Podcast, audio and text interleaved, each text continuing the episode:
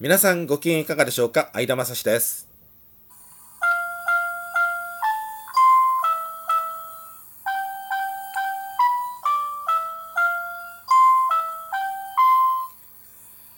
この番組は本庄市在住の私相田が日々流れゆく情報の海の中から毎回テーマを拾い出して私なりに語っていきます。日刊相田正史どうぞお付き合いください。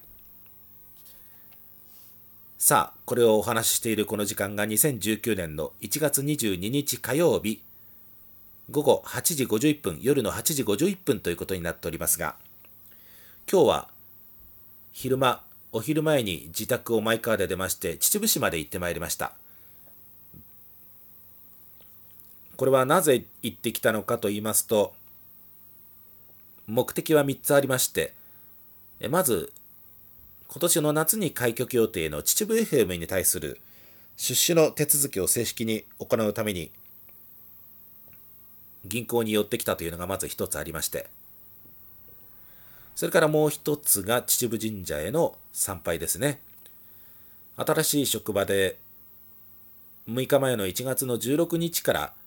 働き始めましたけれどもね古巣の施設で介護施設で働き始めたんですけれどもその働き始めてからまだ神社にね、秩父神社に行ってなかったので、そのご挨拶ということで今日は行ってきました。それが2つ目の理由で、あともう一つは、秩父駅前にあります、えっ、と、海と空というね、えーそこの食事を食べるために出かけた。この3つの理由で今日は秩父に行ってきまして、3時過ぎに車で帰宅しましたけれども、秩父 FM の出資というのがね、えっと、書面をまず郵便で提出をするので、それは確かコンビニの前のポストに、え投函を確かしまして、秩父 FM 宛ての郵便はそこに投函をしまして、それから、えっと、秩父駅前の武蔵野銀行の秩父支店の ATM から、そこから、えっと、1株あたりの5万円のお金を、え振り込みまして、えこれで手続きはすべて完了しました。これで正式に秩父 FM のステークホルダーということに、ね、なりました。あとは正式な株券が届くのを待つだけということになりましたが、え詳しくは、あの、私が記事をいつも投稿しております、管理人をやっております、Facebook グループの秩父プラット、負に丸をつける方のプという字のプラット、秩父プラットというグループで、え詳しく書きましたので、もしよろしかったらご覧いただきたいと思いますけれどもね、読んでいただきたいと思いますが、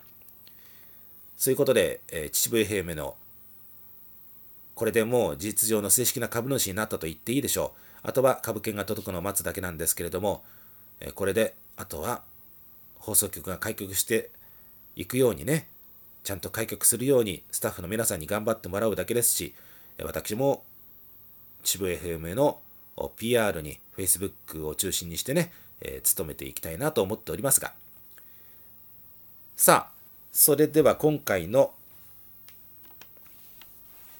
えートークのお題です。第12回になりますね、今回はね。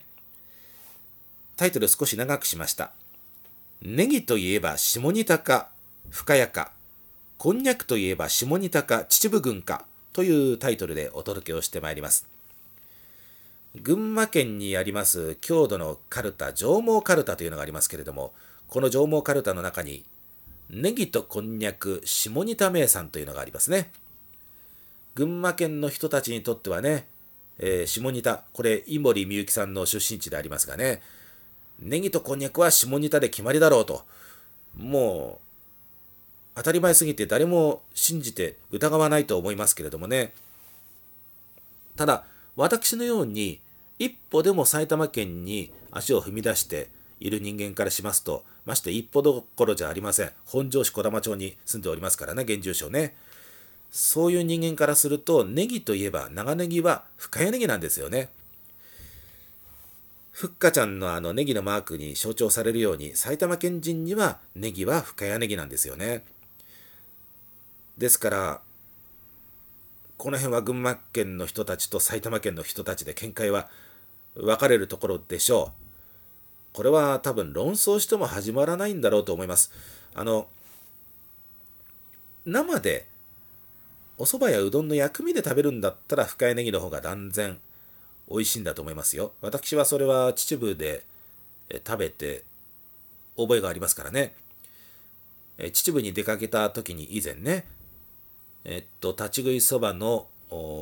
薬味にネギが入っているのを食べたりいろいろしましたけれどもああいう生で食べるおネギというのは長ネギは辛みももちろんあるんですけれども秩父なんで多分深谷ネギを使ってるはずなんですがね甘みもあるんですよね。辛みの中にほのかに甘みがあってそしてえぐみが少ないんで非常にこれはあの薬味としての役目をちゃんと果たしているというねそういうネギの美味しさっていうのがあるんですよね。これ例えばあの高崎駅のホームの立ち食いそばでネギを薬味にして食べるとなるとうん確かに普通に美味しいんですけれども、うん、意外にえぐみがあるかなっていう時がありますよね。えー、あれはあのいつもいつも刻みたてのネギじゃありませんからね。さすがにね、えー、そういう時にちょっとえぐみが出たりする場合もあるかなと。私もあの高崎駅はそれは高崎にずっと40年ぐらい住んでましたんで、随分高崎駅の立ち食いそばも食べましたからね、時々ネギの風味が、んって時も正直ありましたから、それはやっぱり生食で食べる時のネギのうまみというのは深谷ネギに断然軍配は上がるんだと思いますが、ただどうでしょう？これをその煮たり焼いたりして食べたりすると群馬の下仁田ネギの方に軍配が上がるのかもしれませんね。もしかするとね。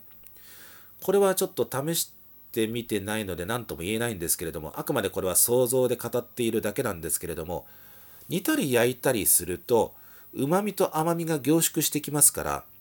えぐみが多少残っていたとしても、その濃縮されたうまみと甘みでこう、えぐみをこう包んじゃいますね。そうすると、煮たり焼いたりした方がこうより甘くなるというだから下仁田下仁田ネギはもしかするとそういう今時の冬場の鍋物あたりとかねあるいはその焼き鳥のネギまの、うん、ネギには一番いいんじゃないんだろうかねという感じがいたしますがねですからこれはどっちがいい悪いじゃないと思うんですけれどもね。ただあの以前その前橋という言葉のアクセントについてでお話したとことがあると思いますけれどもね。お話ししたと思いますけれども。やはりあのまあちょっと言いにくいんですけれどもね。あの群馬県の方ってどっちかというと胃の胃の中の蛙という部分があるので前橋というアクセントはあの真っ平らの前橋というアクセントで1個しかないと思ってらっしゃる方結構いるんでおそらくだからネギに関しても長ネギは下仁田のネギで決まり他に他に何があると、うん、他に何があるんだいっていうことになるんかと思いますけれどもまあこれはあの深谷ネギもあるし下仁田ネギもあるしどっちのいい悪いじゃなくてお好みでお好きな方を召し上がってくださいということになるんだと思いますがね。さあ、あとはこんにゃくですけれども、これも下仁田だけじゃないんですよね。実はあの秩父郡周辺というのは意外にこんにゃくの産地でありましてね。私もあの先月の昨年暮れの秩父夜祭りの時に、えー、こんにゃく玉のこんにゃくの煮付けをねあの寒い中で食べたら非常に美味しかったですけれどもね。あとは以前秩父神社の境内でえっと小鹿野町の旧両上村の両上の玉こんにゃくを食べたことがありますけどあれも美味しかったですね。ですから意外に秩父ってこんにゃく美味しいんですよ。だからこれも下仁田だけじゃないよっていうことをねあの教えてあげたいんですよね。秩父に来たら是非こんにゃくも食べてみてくださいよということなんですけれどもねただこれもねこんにゃくは下仁田で決まりと思ってらっしゃる方結構いらっしゃると思いますんでね、なかなかね、えー、難しいとこですね。まあ、埼玉県から情報発信していって、ネギは深谷ネギ、こんにゃくも秩父は有名だよということをもっとアピールしていった方がいいのかもしれませんけれどもね。上毛かるたに任せてるだけじゃなくて埼玉側でもそういう発信は必要なのかもしれませんね。ということで今回はネギといえば下仁田か深谷かこんにゃくといえば下仁田か秩父郡かということでねお話をしてまいりました。え10分23秒というところになりましたね。それでは今回の番組はこの辺で終了といたします。最後までお聴きいただいてありがとうございました。それではこの辺で失礼いたします。